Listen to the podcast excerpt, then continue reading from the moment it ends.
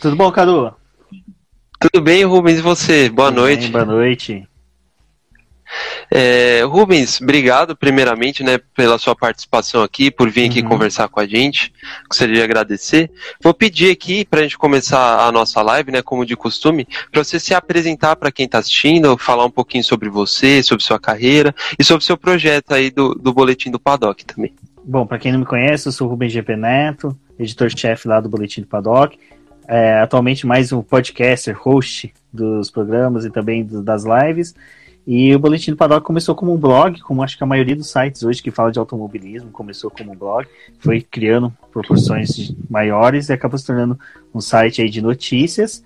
Bom, e a minha carreira ela praticamente foi de cobertura das etapas nacionais, principalmente Stock Car, Porsche Cup, entre outras, mas hoje aí também fazendo a cobertura de categorias internacionais como Fórmula E e Fórmula 1, junto com a Cintia Venança, que eu vejo que está aqui já com a gente, com a Débora Santos Almeida, entre outros jornalistas também especializados em automobilismo. Legal. E atualmente vocês trabalham só com o podcast? Existe também o YouTube, um site? Sim, sim. O principal começou com o site, né, lá com o site do boletimdopaddock.com.br. E depois, com o tempo, eu participava bastante do podcast F1 Brasil, do Carlos Del Valle. E daí, com o tempo, foi criando aquela vontade de ter um podcast próprio. Criei o boletim, na época era o boletim do Grid, que a gente teve uma grande ajuda do Bruno Shinozaki, do Fim do Grid, então auxiliou a gente bastante no início, deu ali um know-how, um conhecimento para a gente poder ter o nosso próprio. Aí foi criado o BB Cash, que é um, um podcast que a gente já está na edição número 133, então está sendo bem bacana. E agora, quando retornou a Fórmula 1, na verdade, quando a Fórmula E veio, que a gente precisou realmente fazer uma cobertura mais massiva, uma coisa bem mais forte, eu, a Cintia Venâncio, que está aqui acompanhando, como eu disse, a Débora também, decidimos tocar eh, as lives, formatar melhor o nosso canal no YouTube e agora nós também estamos realizando aí duas vezes por semana lives no YouTube falando de Fórmula 1, Stock Car, Fórmula E, Fórmula 2, Fórmula 3, carrinho de rolemã, tudo que tiver roda, tiver competição, a gente está falando.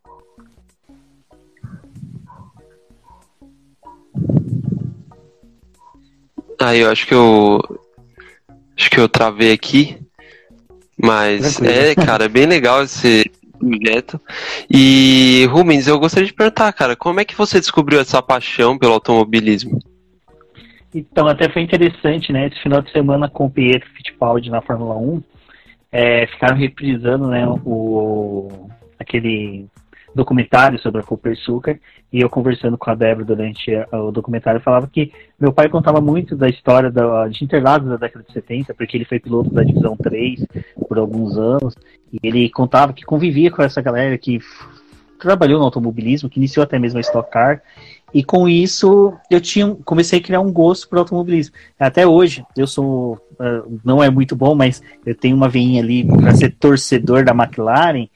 E o pessoal fala, ah, mas esse McLaren você causa do Senna? Eu falei, não, cara, isso é por causa do Emerson. Porque meu pai contava como foi a chegada do Emerson na McLaren, como ele profissionalizou a equipe, transformou ela, se, levou o campeonato para ela. E meu pai já tinha uma rivalidade com meu tio, que meu tio era Team Lotus, meu pai era Team McLaren. Então, isso tudo foi gerando, e minha mãe também, muito cabeça de gasolina. E, cara, eu comecei a acompanhar a Fórmula 1 em 93. Tipo, Rubinho Barrichello, morava no interior de Minas. E era surpreendente você ter um piloto de Fórmula 1 com seu nome. Cara, era uma coisa surreal. Então, para uma criança, era muito bacana você ligar a TV domingo ver o nome de um piloto lá com o mesmo que o seu. Você ficava vidrado. Então, foi isso. E depois, resto é história. Acompanhando muito jornal, revista, fazia de tudo para acompanhar a Fórmula 1. E depois, acabei fazendo faculdade de Direito, não de jornalismo, mas eu gosto tanto pelo automobilismo e me puxou para esse lado de poder noticiar o que acontece no mundo do motorsport. Legal. E trabalhando com automobilismo, eu imagino que seja relativamente difícil, né, de encontrar esse público, né? Um público meio pequeno, meio nichado ali. Pequeno não, né? Mas assim, ele é mais focado, né, ali numa comunidade um pouco mais fechada, assim. E eu gostaria de saber, né, assim, você que trabalha com isso, com criação de conteúdo, né? Quais são as dificuldades que você tem para criar é, uma fã, né, uma fanbase, né, se eu posso assim dizer? Então, é, é o que eu falo. o esporte já é um nicho, né? Noticiar esporte hoje em dia já é um nicho. Você trabalhar com automobilismo, você já começa a ficar mais nichado ainda. Mas, é, por sorte, o Brasil ainda tem uma galera que assiste muito automobilismo, acompanha muito automobilismo. Então você tem que começar a identificar esse público, identificar quais são os gostos deles e começar a trabalhar em cima disso. Fórmula 1 é o essencial. Você quer noticiar automobilismo, faz Fórmula 1. Porque daí depois a pessoa fala, mas pô, eu não gosto de Fórmula 1, eu gosto de Copa Truck, eu gosto de caminhão, meu pai é caminhoneiro, tal, tem paixão. Cara, quer fazer o público? Fórmula 1 fez o público, Copa Truck. E foi nesse formato que eu observei que dava para fazer e foi começando a trabalhar com as outras áreas. Mas é atrair o público, eu acho que eu consegui muito, porque é, tipo, eu sempre gostei muito, não sei se você tem quantos anos, Cadu? Vai. Você tem uma cara de novinho. Eu tenho 17. 17, então. Você não se recorda, ou você já deve ter visto falar daquele famoso Rock Go que tinha na MTV com Paulo Bonfá e Marco Bianchi. Eu era apaixonado por aquele programa. E eu sempre quis, quando comecei a ver que existia podcast, vídeos no YouTube, eu queria fazer um formato bem parecido com o automobilismo.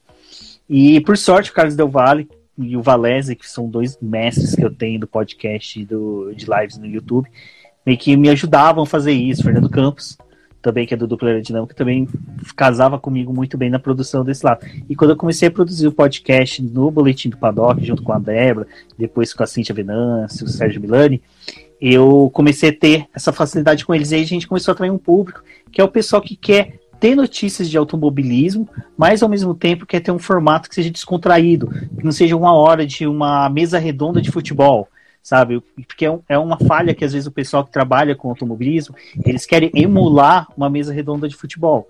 E, assim, o pessoal próprio do futebol hoje já está fugindo desse formato. A galera já está querendo um formato mais descontraído. A gente vê hoje, acho que um dos melhores programas que tem era na Fox, agora está na SBT, que é comandado pelo Benja, que saiu do estádio 97. E é, era um formato que eu adorava. Eu não, não sou fã de futebol, mas eu vi estádio 97 porque o formato dos caras era espetacular, era um trabalho maravilhoso. Aí o cara, eu ficava assim, mano, ninguém faz isso na Fórmula 1. Se alguém fazer, vai bombar.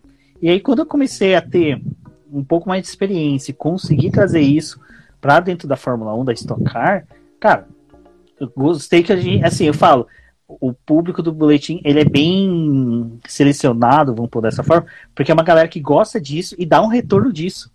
Sabe, é uma galera que a gente postou um texto agora eles vêm, comentam com a gente, chama a gente no WhatsApp, chama a gente no Twitter, comenta com a gente e fala, pô, gostei dessa, dessa pitada nerd que você colocou aqui, essa, esse sarcasmo que você colocou aqui no podcast, esse daqui foi muito legal. Então, eu acho que essa vivência que eu tive de observar muitas produções de jornalismo que, que eram boas. A gente falou aqui, Estádio 97, Rock Go, que era gostoso pra caramba. Então, é, eu consegui extrair o melhor deles e estou conseguindo levar para o Boletim Paddock. E como eu falei, juntou uma galera em volta de mim que abraçou o projeto e isso que é o legal. Que, tipo, a Mandurinha só não faz verão. E eu consegui juntar um monte de andorinha e junto com ela até o Will Mesquita, que é o fiscal da natureza. Que legal, cara. É, e nesse, nesse, sentido que você está falando, né, de desenvolvimento, de, de criação, para onde você pretende levar esse projeto? Cara, eu não vou mentir para você. É, eu, eu sou uma pessoa que não acha, eu não acho ruim falar uh, as pessoas que eu admiro, as pessoas que eu, que eu olho e falo, eu quero ser igual a essa pessoa, porque essa pessoa faz um bom trabalho, faz um, um serviço essencial. Uh, o, site do, do Gardner, que é o What the Fuck é One, que é muito bom em inglês, que, cara, eu admiro eles demais. É, eu acho que eu tenho muita vontade de ter um formato semelhante deles de produção, mas é, é, é, bem legal o que eles fazem, então eu tento me espelhar neles em produção. Questão de podcast, eu acho muito gostoso o formato que o Carlos Del Valle faz, a forma dele trazer as notícias. Valério, que acabou de chegar, que foi meu padrinho no podcast, nas lives, também auxiliou bastante nessa parte de ser engraçado trazendo a notícia. Então é isso que eu tento fazer. Então eu tento pegar olhar para alguém que produz um conteúdo e falar, eu quero ser igual a eles, mas com esse formato mais engraçado, mais descontraído. Então, eu gosto de observar bastante a produção dos outros. Esses tempos eu comecei a olhar muito o que, que o Galvão fazia antigamente, para ver como eu posso fazer uma notícia como ele fazia, porque quem consegue lembrar de uma grande narração do Galvão? E eu quero trazer aquela emoção que ele trazia, mas só que de uma forma descontraída. Então, eu começo a observar essa galera que é grande para trazer esse formato para o BP. E é isso, é isso que eu quero chegar. Eu quero chegar um dia, conseguir fazer uma transmissão de uma corrida online, como o pessoal lá do F, uh, da Fórmula F1 Mania faz, como o pessoal do Motorsport faz, pessoal do Projeto Motor. Eu falo, às vezes o Lucas Santoshi assiste o, as nossas lives, eu falo, cara, eu sou um fã seu, porque é o formato que vocês fazem. E eu gosto de extrair isso, o melhor dos outros, para poder, e sem vergonha de falar, vocês são bons e eu quero copiar vocês da melhor forma possível, com todo respeito, mas a gente vai buscar fazer esse formato. Sim, é importante, né? A comunidade como um todo, ela cresce bastante, né? A gente tem até no Twitter, né? A, o pessoal chama de F1TT, né? Que são uhum. aquelas contas, né? Aquela comunidade que, que fala, né? Diariamente ali sobre esse mundo da Fórmula 1, mais especificamente. E vocês fazem parte, né? No Twitter, você tem uma conta lá de 2 mil seguidores, né? Que é bem legal, o pessoal segue. E como você vê isso na, no desenvolvimento, né? De uma comunidade? Cara, o F1TT é, é bem interessante. Eu acho que quando a pessoa, a galera se junta pro bem ali, é uma coisa muito da hora. É, realmente é bacana. Que nem agora quando teve o Pedro Fittipaldi veio correr, é, eu, a gente via muito mais a galera que não participa da F1TT, que comenta esporadicamente Fórmula 1, chamando o pessoal, a galera de Pachecos, mas o pessoal da F1TT era a primeira vez que eles estavam vendo um piloto chegar. E o Pietro tem quase a idade de todos eles. É, é, eu sou mais velho que o Pietro, mas a maioria que compõe ali é adolescente e já pessoal mais velho, na casa dos 20 anos. Então, na hora que essa galera se juntou para tipo, incentivar o Pietro, assistir as lives que o, a, o Ale Apoca fazia, que o Carva fazia com o Enzo, foi sensacional. Então, junta essa galera, até eu tô vendo aqui a Renata Corrêa do Epix News tá aqui. É legal que o pessoal da F1TT às vezes se junta com o pessoal da Fórmula E e, cara, incentiva, busca. E a F1TT tá tendo um, uns projetos agora que eu tô achando muito interessante e eu tô começando a seguir bastante eles. Que são perfis dedicados a pilotos, mas só que eles estão dedicados a tipo a ficar falando, ah, meu pilotinho lindo, meu pilotinho. Não, eles pegam vídeo dos pilotos, traduzem, eles colocam legenda, eles produzem um conteúdo que é muito bom. Eu acho que um dos exemplos é do Daniel Richard Brasil, que é da Isamara, que é muito bom. Eles montaram, as meninas montaram o site, traduzem é, entrevista, pega informações, curiosidades do piloto. E isso tudo surgiu da onde? Do F1TT, que o pessoal começou a ver que tinha esses, como a gente falou, automobilismo é o nicho do nicho. Eles viram que tinha esses pequenos nichos que ainda tinham umas lacunas a serem preenchidas, e eles começaram a preencher, que é a cobertura exclusiva de pilotos. Então, para eu que produzo conteúdo, é interessante eu seguir todos eles, porque na hora que eu tô ali olhando assim, teve uma entrevista do Richard, até eu procurar entrevista, começar a querer uh, traduzir, eu vou lá no perfil da Isa, lá do uh, Daniel Richard Brasil, tá tudo lá pronto.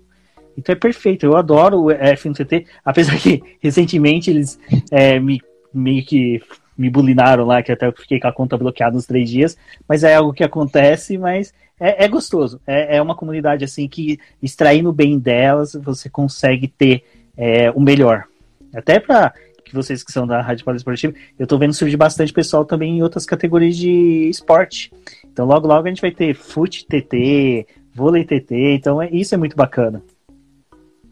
É, é bem interessante. É uma coisa até que eu queria trazer aqui mais para a rádio, né? Linkar mais com esse público do Twitter, acho que é, é, bem interessante. A gente tem, né, também o pessoal agora da Twitch TV, né? O Victor Lugero, o Gaules, a gente tem alguns lá, outros também, que correm, né? Recentemente o Lugero estava correndo com o Tony Canaan, com os uhum. irmãos Fittipaldi. E é bem legal, né, cara? Você vê, as lives pegam 5 mil, 6 mil pessoas, né? E eu queria saber, assim, se você tem esse link também com os jogos, né? Se você acompanha ou se não também. Acompanho, eu, mas só que eu sou da galera que gosta mais de jogar do que de assistir. Mas durante o período da pandemia eu peguei esse gosto de acompanhar. Até eu corro no campeonato de kart chamado Os Carteiro, que é aqui em São Paulo. E infelizmente, causa da pandemia, a galera se juntou para jogar. E aí começou a despertar e eu comecei a assistir bastante. foi aí que eu também comecei a conhecer o, o Gaules, aí a tribo, tudo, o pessoal lá começou a demonstrar até o, o Pietro, o Enzo Fittipaldi trabalhando com isso, e até onde também surgiu convites para que eu participasse de lives junto com a Lea Polka, que ele fazia ali após a Fórmula 1. Então, isso é bacana. Eu, na época, conversando com alguns amigos, até mesmo lá dos carteiros, era que a gente estava falando, surgiu um mercado que não existia. Tipo, você tinha um mercado que era muito. E aí, muito engraçado, a gente começa a ter um, um afunilamento do nicho, né? E o, o automobilismo virtual estava aqui embaixo. De repente, do nada, ele começou a se sobrepor a outros nichos. E porque o pessoal queria saber como ter um bom setup com gastando mil reais. Você via a live do pessoal explicando como ter um bom volante, qual jogo, como configurar computador. E depois você começou a ver perfis pipocar no seu Instagram de design que fazia layouts para carros, que fazia design para o teu, capacete dentro do carro. Cara, eu nunca pensei que alguém se preocupava com isso. Se preocupa. Aí a gente viu a Porsche Cup lançando o primeiro campeonato oficial no Brasil, a Stock Car lançando, e depois outras categorias também se movimentando. E aí a gente começou a acompanhar, e também foi muito bacana durante esse período de pandemia, que a gente teve o primeiro campeonato que foi internacional, que foi da NASCAR, depois teve a Fórmula E, e o mais importante deles que eu falo, que foi da W Series, que é a gente poder ver as meninas competindo. Isso foi muito bacana, a W Series competindo, e foi aí que a gente viu que também outras mulheres começaram a sair das sombras e falar, olha, eu também corro, e aí, aí começa a discussão de respeito, tudo, e foi muito bacana. Então, essa parte do automobilismo virtual foi muito importante nesse ano de 2020. E você falou aqui, né, no meio da resposta, que o Apoca te chamou, né, para participar. Como é que foi esse convite? Cara, é, dois, duas pessoas que participam bastante com ele lá, que é a Samara Elou e o Favieri, eles já foram do. A Samara Elou já foi apoiadora do boletim, ela ainda é, mas ela em decorrência de foco nos estudos, no estágio dela lá na Stocklight, que diga-se de passagem é sensacional você ver uma engenheira na Stocklight, uma mulher trabalhando lá. Então você tem ela, e aí ela se afastou um pouco, mas o Favieri escreveu muito pro boletim. No começo, quando o boletim ainda era bem pequenininho mesmo, era praticamente uma pequena vila no meio dessa imensidão da internet. Ele veio, acreditou, participou bastante e foi mantendo contato com a gente. E um dia eu, ele virou, eles viraram para palco e falou: pô, chama o Rubens e a Débora para participar. Aí ele chamou uma vez, gostou. Aí toda vez que estava terminando assim a live deles, que eles via que a gente estava na internet falando alguma coisa, eles já mandavam uma mensagem: pô, vocês querem entrar? E era sempre assim: corre, monta computador, webcam, microfone, tudo para entrar. E as participações foram gostosas, a gente teve um bom retorno. E até hoje a gente conversa bastante com eles, então é bem interessante.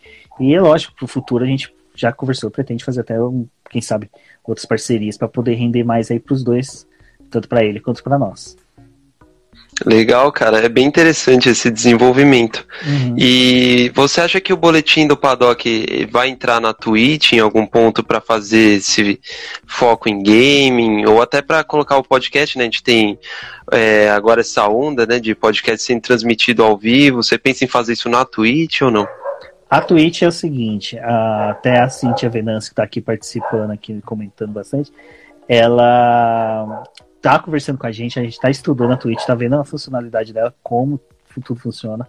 Uma coisa que eu converso bastante com a Débora é a gente começar a fazer as lives das gravações dos podcasts. Então é uma coisa que para 2021 vai ser trabalhado isso, porque é, primeiro a gente quer ajeitar a casa do YouTube, que como eu falei, começou esse ano. Então, o YouTube, para poder você começar a ter, ter monetização, essas coisas todas, você tem que atingir um número de mínimo de visualizações, um número mínimo de seguidores. Então, a gente está trabalhando isso agora. Depois que o YouTube estiver assentado, nós vamos para Twitch. E na Twitch, ano que vem, o Bunnyman eu vi que ele não está assistindo aqui agora, que é o presidente lá dos carteiros, mas eu já vou entregar porque vai ter campeonato virtual dos carteiros, e até quem vai fazer as narrações das corridas sou eu, então vai ter uh, os carteiros na Twitch, ao mesmo tempo live no YouTube, mas o foco vai ser mesmo começar a transmissão das corridas virtuais do, dos carteiros pelo canal do Boletim, pela Twitch, e mais para frente também progredimos. Eu vejo muito pessoal perguntando, pô, como é que é vocês fazendo, tipo, review das corridas? Porque a gente até conta como é que a Débora faz, as, acompanha as corridas, que ela não acompanha olhando para a tela, ela acompanha olhando só para o timeline da corrida. Então ela consegue descrever tudo, tudo que aconteceu na corrida só olhando por ali. Então, o pessoal, pô, como é que é? Aí eu falei, ah, um dia a gente vai fazer uma live na Twitch pra vocês verem como é que é ela acompanhando uma corrida. Então tem essas curiosidades que estão surgindo do público que a gente quer sanar e a melhor forma é a Twitch. Então, acho que acredito que lá para fevereiro, mais ou menos, a gente já deve estar tá começando a produzir mais pela Twitch, mas por enquanto a gente quer cumprir esses númerozinhos mágicos que o YouTube exige para depois migrar para Twitch, porque também é um campo desconhecido e a gente precisa saber como lidar com ele. Sim. E uma outra coisa que você estava falando, né? Aí até no começo da nossa live, é que você costuma trazer essa parte mais nerd pro automobilismo. Como é que funciona isso? Então, a, a gente, eu, eu gosto de trazer um, um eu sou muito, primeiro, eu sou muito fã do Tarantino. Então a questão é, o Tarantino é um dos caras mais nerds que tem no mundo. Mas só que você, quando assiste um filme do Tarantino, você não fica sabendo que o cara colocou 20 mil filmes naquele é, ter, naquele filme. Ele, você sabe que o cara assistiu muito filme, que o cara manja muito de cinema. E o que a gente quer é isso, é tipo, trazer referências de dentro do automobilismo, sem ficar colocando, tipo, ah, veio uma Starship e bombardeou o autódromo e por isso que o Lewis Hamilton ganhou com três pneus. Não, é tipo explicar, levar o conhecimento do público, um estudo dos porquê dos pneus, por que, que tem isso dos pneus, por que, que ele conseguiu chegar, é, e aí faz uma brincadeirinha ou outra, dá um tiquinho, mas, mas é muito mais o lado nerd do estudo aplicado dentro dos textos, saber usar, utilizar isso, e quando a gente vai fazer uma live, alguma coisa, a gente tenta levar o maior número de informações. É, eu parei um pouco, mas é por causa da decorrência dos trabalhos externos, mas só que eu gostava muito de fazer live falando de estatísticas. E estatísticas, você tem que saber matemática, tem que saber trabalhar com muito isso, até mesmo a hora de comentar um número, trazer um número dentro de uma conversa, você tem que saber de trazer. Então, é, é bem difícil. Então, é isso que a gente fala de lado nerd. É saber otimizar essas informações tudo dentro de um compacto, dentro dos textos. E, dos, é lógico, das demais produções. É, e para isso, né, envolve muito estudo, né, cara? Eu gostaria de saber, né, como é que você faz esse tipo de pesquisa, né, sobre porque pelo que você falou, né, você gosta de englobar todas as ligas, mas sim, assistir todas as ligas é, é muito cansativo, né? Como é que você faz esse estudo? Então, até a própria Fórmula E, que é uma categoria que cresce agora e está ficando gigante, eu sempre falava, pessoal, pô, quando vocês vão cobrir? Ela falava, assim que a gente tiver alguém que se dedique, que estude, que acompanhe a categoria piamente. Aí, no caso, a gente conheceu a Cintia Venâncio, que começou a fazer isso. Fórmula 1, eu não fazia review de corrida, nem preview, eu gostava mais de trazer curiosidades esparsas. Aí a Débora começou a fazer a faculdade de, dire... de Direito, é, a fazer a faculdade de Direito na época, abandonou para jornalismo. E começou a fazer os textos de Fórmula 1. E aonde que eu ficava nisso?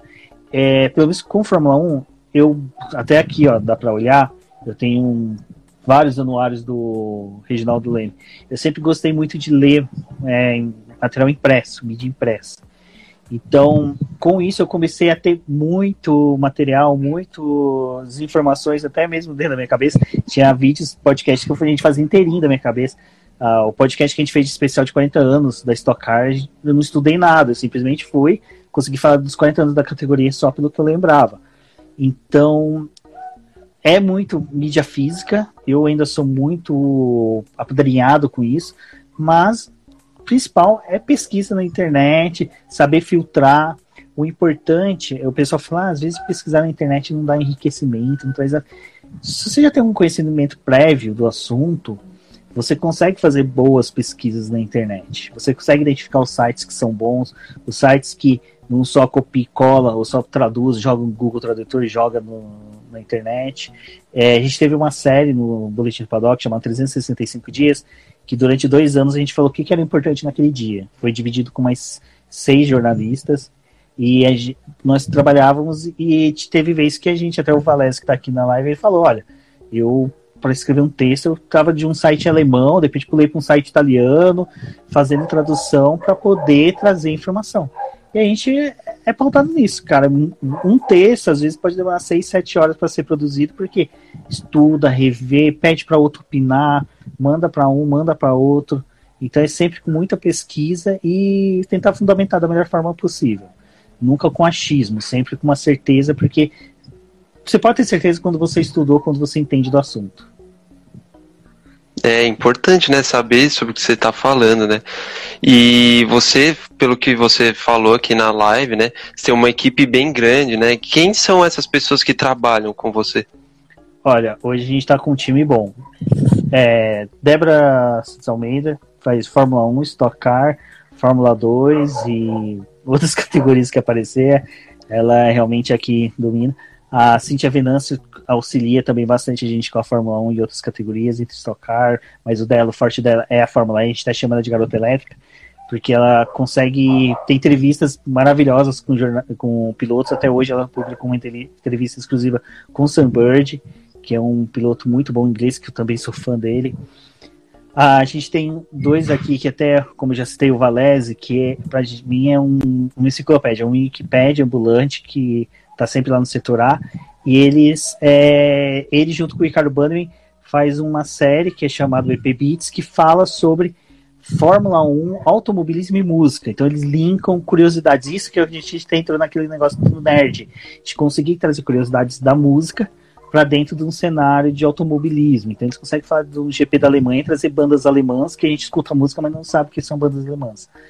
Uh, a gente também tem, que participa sempre com a gente com as lives, a Rafaela, do Garota da F1, que é uma participação sempre muito bacana. O Casola, que sempre traz aí automobilismo norte-americano, então NASCAR, Indy, NASCAR Truck, ele faz toda essa cobertura, uma cobertura muito bacana. Já tivemos o Bruno Shinozaki, que agora ele é um hiato, mas auxiliando com MotoGP e DTM. Uh, cara, é muita gente. Estamos entrando agora dois novos, que é o Igor e o Paulo Pedro, que vai trazer agora também textos cobrindo Fórmula 1, mas só que é aquela coisa, até conseguir se encaixar e ver outras áreas.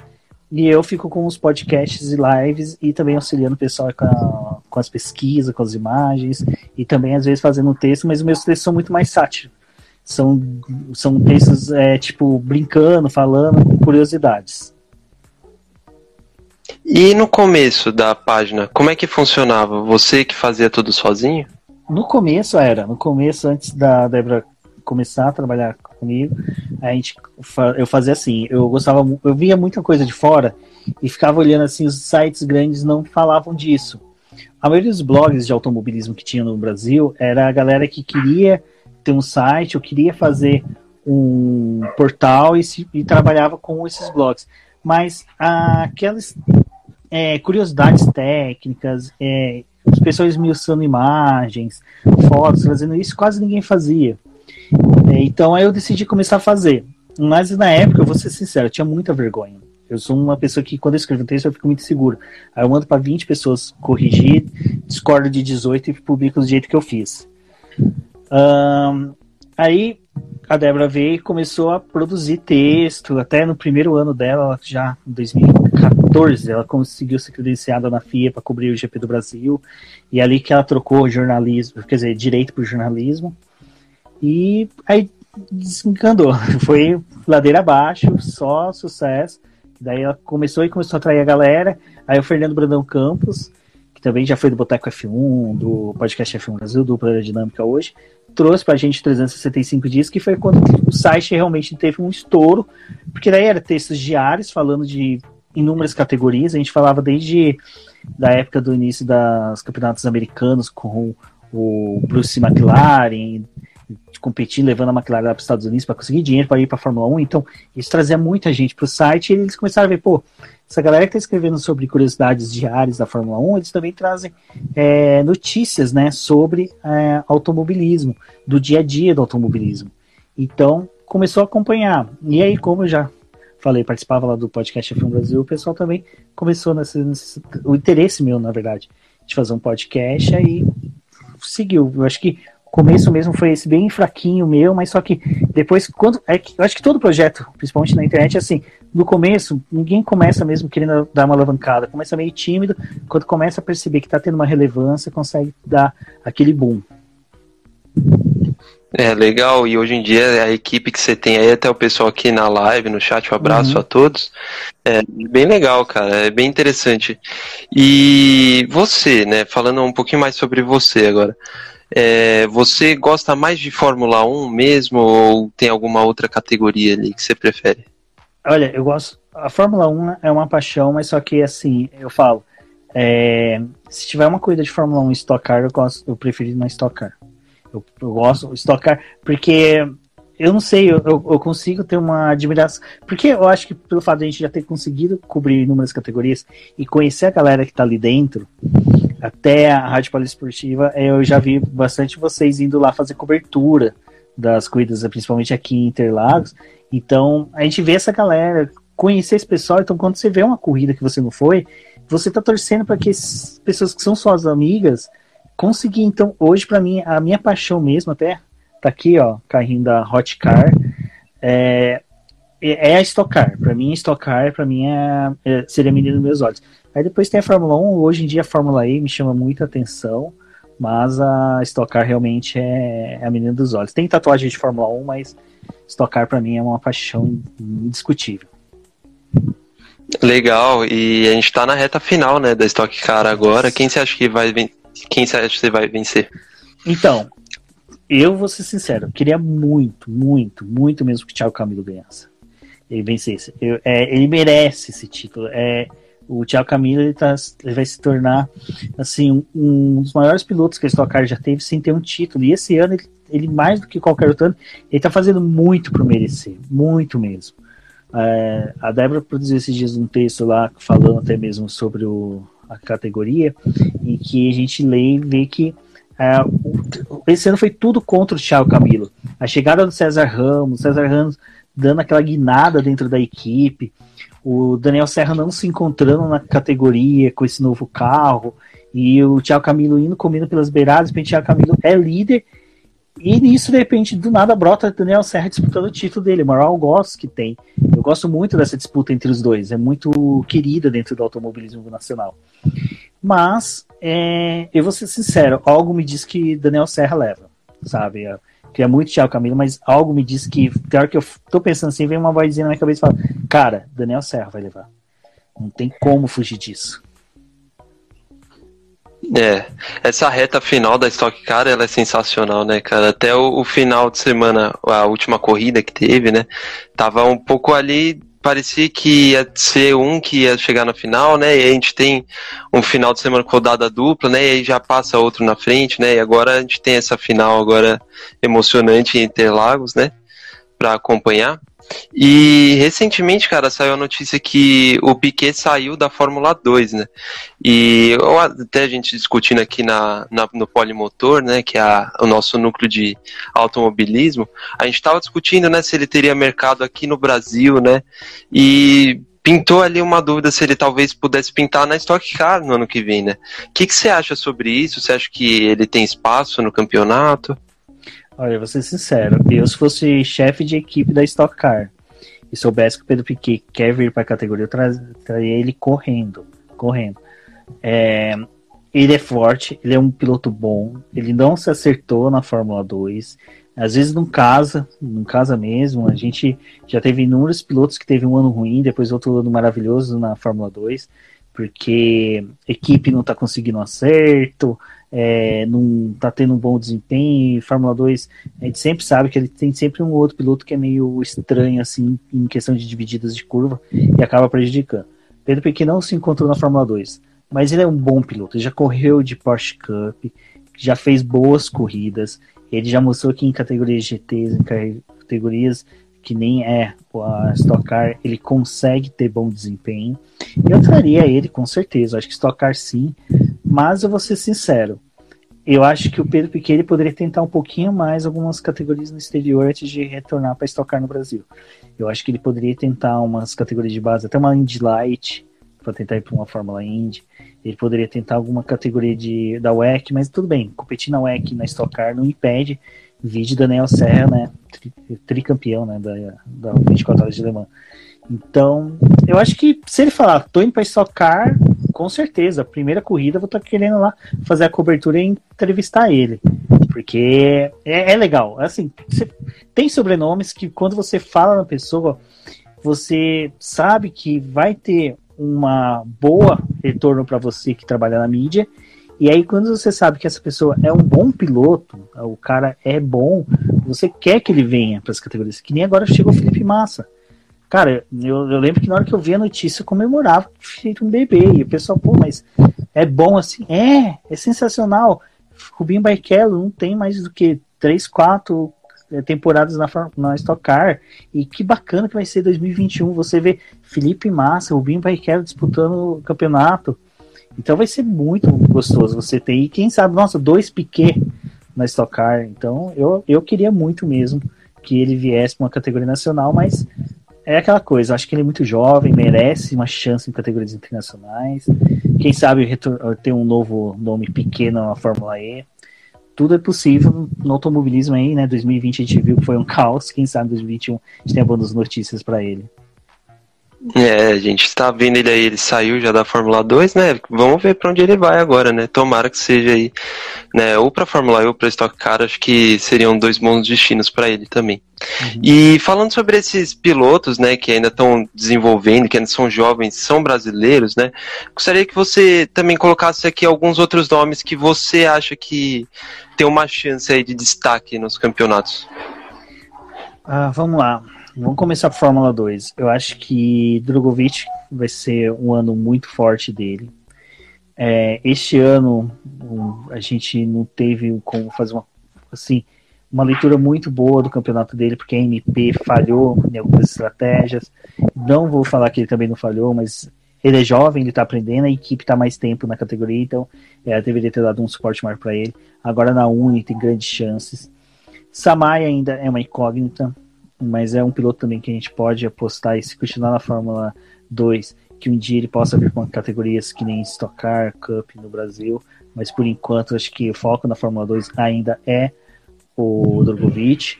Fórmula 3, a gente tem muita chance aí, para mim, a chegada do Petekov é uma coisa para se comemorar. Quer dizer, a chegada dele não, a gente ainda não sabe se a Prema vai cumprir, né, com a promessa dela de que dá um assento para o piloto que fosse campeão da Fórmula 3 regional. Então, se cumprir, eu falo, o Petekoff se torna um dos grandes candidatos para esse salvador da pátria que todo mundo fica toda hora. Quem vai ser o próximo piloto brasileiro na Fórmula 1? Acho que o Petekoff tem muita chance. A gente tem também ainda lá o Igor Fraga, que ainda a gente vai saber como é que vai ser, se ele vai permanecer ou não. É, temos também o Enzo Fittipaldi, para mim também é uma boa aposta. Ele está na academia de pilotos da Ferrari. É, a Ferrari tem ele como um piloto muito querido. Ele, eu vejo ele, eu, a gente estava falando de lives, né, dele. Você assiste lives dele com o Carvo, com o Gaules. A cabeça desse guri é sensacional. É, é de um piloto já formado, sabe? Você vê como ele fala, como ele se expressa. Eu acho muito interessante isso, essa maturidade que ele tem. E é um nome que eu, que eu aposto. O Kai Collet, acho que esse é indiscutível. É um pilotaço Uh, a gente sabe que ele tem todo o suporte da Fórmula Renault.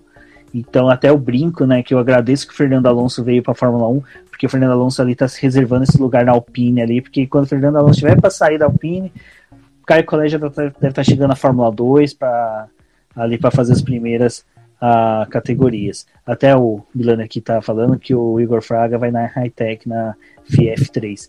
Então, o Igor Fraga é, é um piloto que eu gosto. E é dessa galera que a gente tava falando, né? O pessoal que jogava videogame, que foi pra Fórmula 1. Ele é o sonho de todo nerd, né? De estar tá jogando videogame, ser descoberto para poder ir pra uma categoria. E eu acho que é isso, cara. Das categorias de acesso, a gente tem essa galera aí que vale a pena acompanhar. Tem também aquelas duas garotas, né, brasileiras que foram passar para você leu a minha mente e eu sei que eu vou apanhar muito do QG do boletim, porque eu esqueci de falar das meninas. Então me desculpem, meninas, mas só que vamos falar da Bruna Tomazelli antes de falar da, da Bassana e da Jung. Cara, a Tomazelli vai para a W Series. É, eu acho que ela vai se dar muito bem.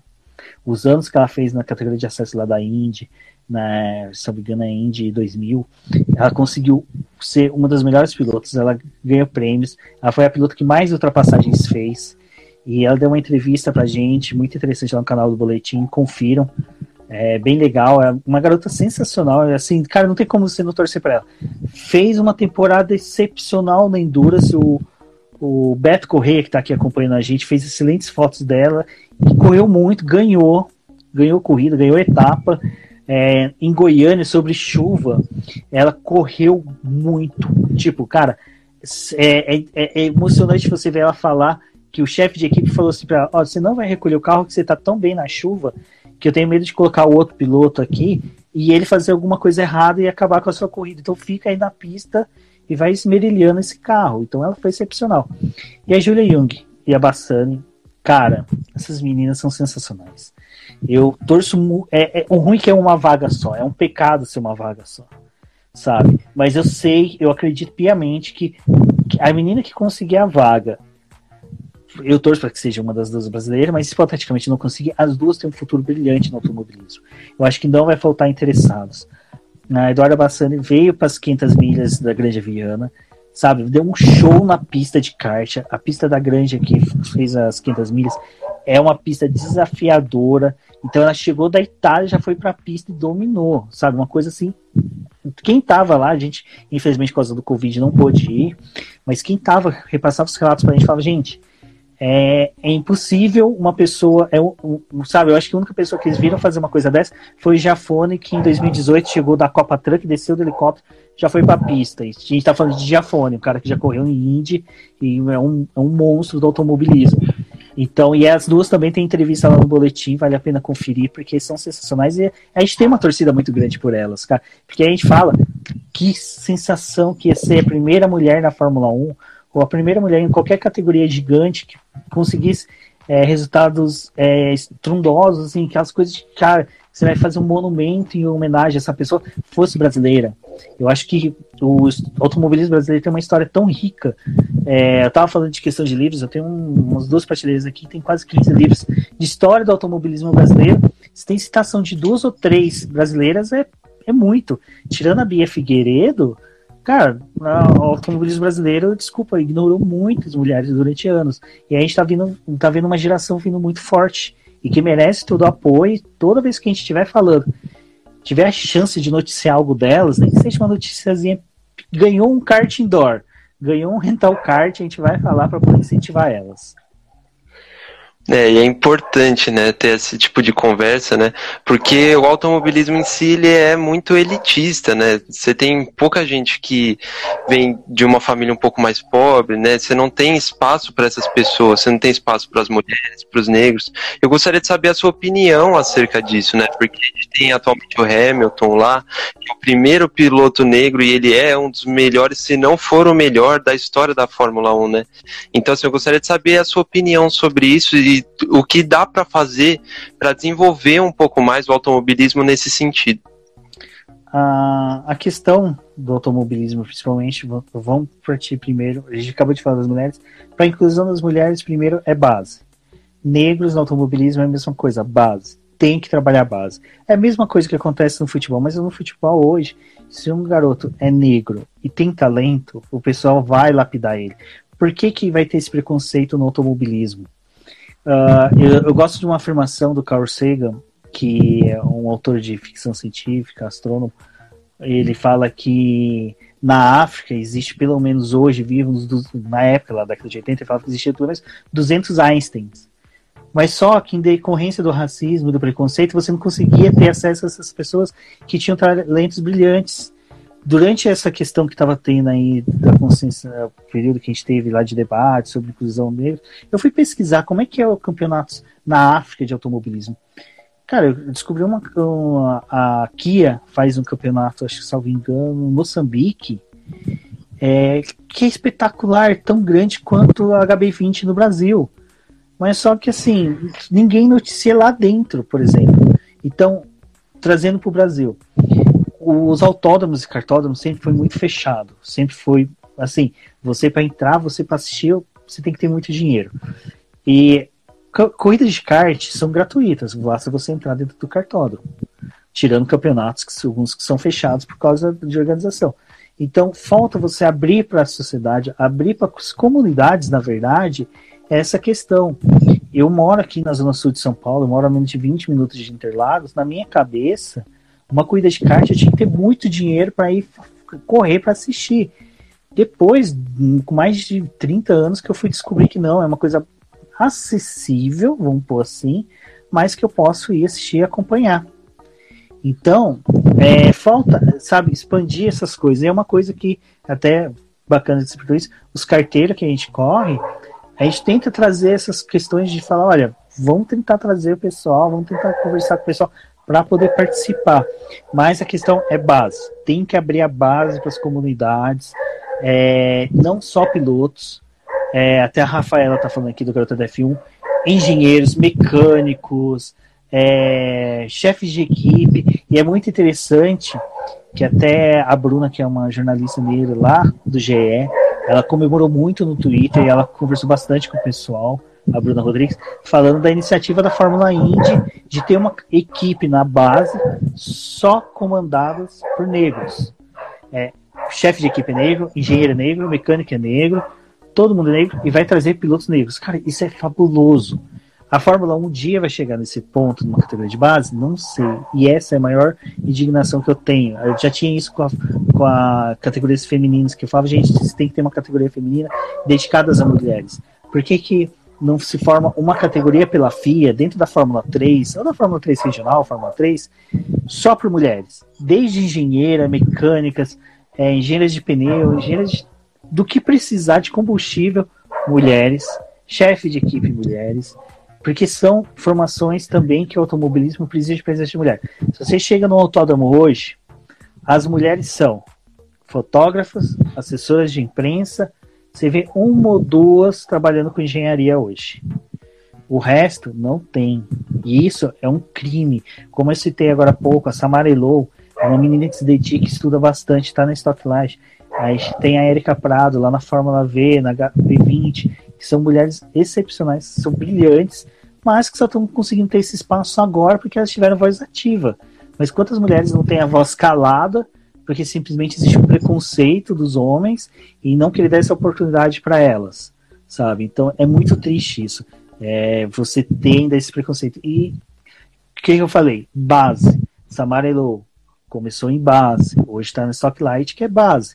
A Érica, Fórmula V, que é uma categoria de base no Brasil, uma categoria boa. O pessoal dali, com certeza, um dia ela vai chegar numa Stock Car. A Samara um dia vai chegar na Stock Car. Mas elas têm que fazer 10, 20 vezes mais do que um homem. Porque simplesmente ela tem que mostrar que ela atingiu aquele objetivo sem ter tido um homem entregando uma chave de fenda. Que se um homem entregou uma chave de fenda para elas, todo o trabalho delas já é desmerecido. Sabe? Então é, muito, é uma batalha muito árdua. E eu falo isso porque, se você viu na hora que eu citei os nomes das pessoas que compõem o Boletim do Paddock, as principais é Débora e a Cíntia. É, eu já falei, se essas meninas um dia for abduzidas por ETs, eu tô ferrado, não sei o que eu faço. Vou ter que me esbugalhar e eu não consigo. Sabe, cobrir o que essas meninas cobrem, sabe? Tipo, é, é acordar 4 da manhã, 5 da manhã para cobrir categoria, não consigo fazer isso. Então, elas têm reconhecimento? Tem, mas por quê? Porque a gente dá espaço. A Cintia, hoje, quando eu publico o texto, eu falo para todos: põe o nome de vocês. Vocês publicaram o texto? Twitter falando: acabei de fazer isso, fazer aquilo, eu tô, tô, tô, eu que produzi, fui eu que fui atrás. Então é isso também que faltou na base, é, tipo, trazer as mulheres para pô, por que, que não, não conseguem? Ah, então é, é, é, eu, eu mesmo fico às vezes revoltado com isso, porque é muito humilhante você não ter mulheres comandando uma equipe da Stock Car, por exemplo. Não, minto, tem, a Babi. Desculpa, Bárbara. Perdão, esqueci de você, mas é que ela ficou afastada um tempo, infelizmente ela voltou por causa do falecimento do pai. Foi ela que me deu de aniversário o carro do, da Hot Car, que é uma mulher que eu admiro muito, mas só que quantas vezes você viu uma grande mídia fazer uma entrevista com a Bárbara? Sabe? É, não tem. Agora ela só teve notoriedade porque o pai faleceu. É triste isso. É, é complicado, cara. É uma questão mais assim, você falou, eu assino embaixo tudo que você falou, acho que dava para pegar essa sua resposta, botar num quadrinho, moldurar e botar ali na, na parede, porque é sensacional, é muito importante, cara, essa discussão. E eu agradeço pela sua resposta mesmo, assim, porque é importante a gente ter esse tipo de conversa. E a gente está chegando no final da live. Gostaria de agradecer né, pela sua participação, cara. É uma honra ter você aqui, de verdade.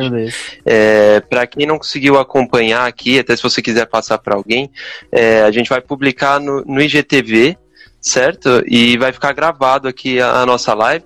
Vou pedir para a gente encerrar aqui, para você passar suas considerações finais para o pessoal que assistiu. Bom, pessoal, é, primeiro, Cadu, muito obrigado pelo convite. Como eu falei, Eu já trombei com vocês na Interlagos, acho o trabalho de vocês sensacional. Fazer cobertura por rádio, mesmo pela internet, é um desafio. E fazer tudo isso nesse formato que vocês fazem também é um desafio. é muito bacana que os dois boletins vocês casam por ser multiplataformas. Uh, agradeço a todos que acompanharam. Esse final de semana, como a gente falou, final da Fórmula 1, final da Stock, Copa Truck, vai ter muita coisa para se falar, muita coisa para conversar. Então sigam a gente no Boletim do Paddock, no eu nas redes sociais como Rubens GP Neto, mas principalmente quando você vê eu tweetando lá o nome da Débora, da Cíntia, da Rafaela, do Valese, do Casola, sigam essa galera porque eles são bons. E, Cadu, mais uma vez, muito obrigado e vamos seguir nesse desafio de noticiar e noticiar bem o esporte e principalmente o automobilismo no Brasil. Com certeza. Muito obrigado. Boa sorte aí no seu trabalho. Tudo de bom. Todo sucesso para vocês, viu? Obrigado. Que isso, eu agradeço. Um abração. Ei, não desligue ainda não, temos um recadinho para você. Você conhece o nosso programa de financiamento coletivo e contínuo do Apoies? ele funciona da seguinte forma: mensalmente você contribui com um valor para o boletim do Paddock, e com este valor nós revertemos em edição e publicação dos podcasts BBcast, dos vídeos no YouTube e na produção das lives, bem como auxilia no desenvolvimento e no crescimento do site e também da nossa divulgação nas redes sociais.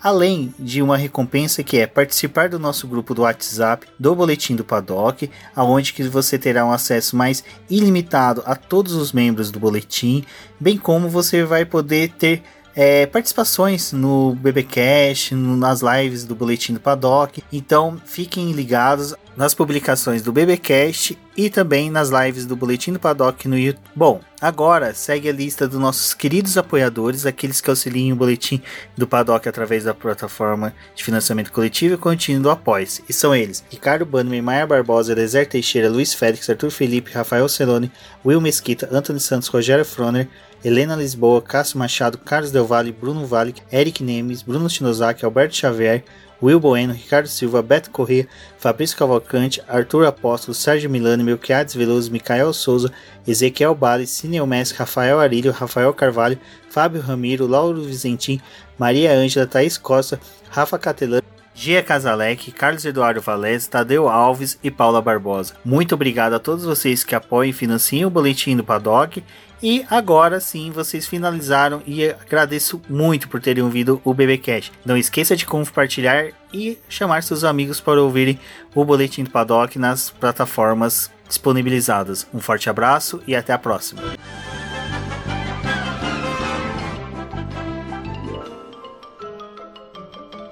Isso é tudo, pessoal.